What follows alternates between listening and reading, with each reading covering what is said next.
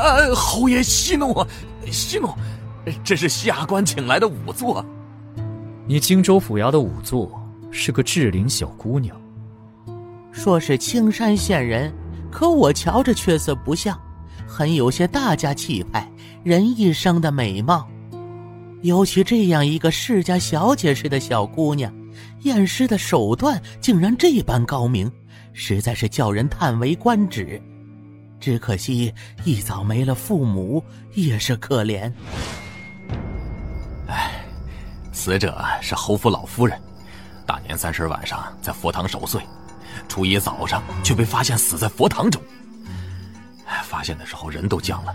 如今死者身上伤处颇多，外伤便有六七处，额角、胸前、左侧腹部，还有左侧手臂、大腿等处的伤势都有见血之状，却皆非致死伤。是不是自杀还要查证，只是眼下有一样，要查清楚刘姑娘到底是自杀还是被人谋害，需要我们的仵作在尸体上动刀子，你们可愿意？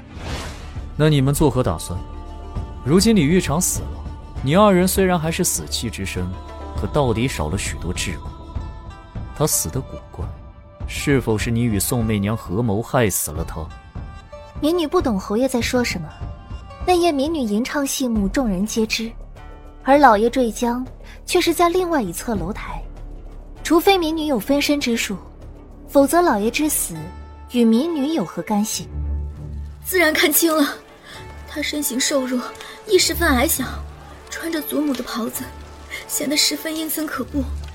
看到臣女和母亲中计，便是一声狞笑，说等了我们许久，然后。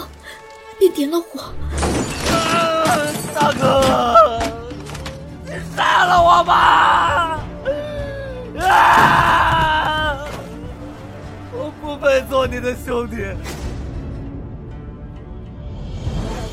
悠悠啊，衙门并非只有你一个仵作，这个案子你莫要管了。老爷，您快去看看小姐。小姐自己躲在了柜子里，您快去看看。奴婢也不知道怎么了，是小姐好像变了个人似的。你，你那时候还喜欢穿兰州的衣裳，用兰州的东西，好似变了一个人一般。因此，府上有传言说你身上沾了邪祟之物，还有人说是兰州的魂魄寄在你身上了。霍威老。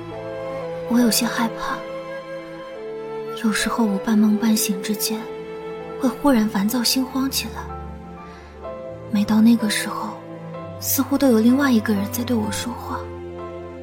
我霍威楼此生，不知悔自何喜。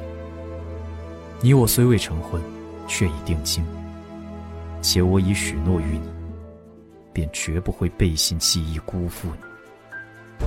纤纤素手。验得红衣女尸，破得鬼魂夺命，便得陈年之冤，以微末之身绝育宋雪冤屈。精彩剧情，请收听《五座娇娘》。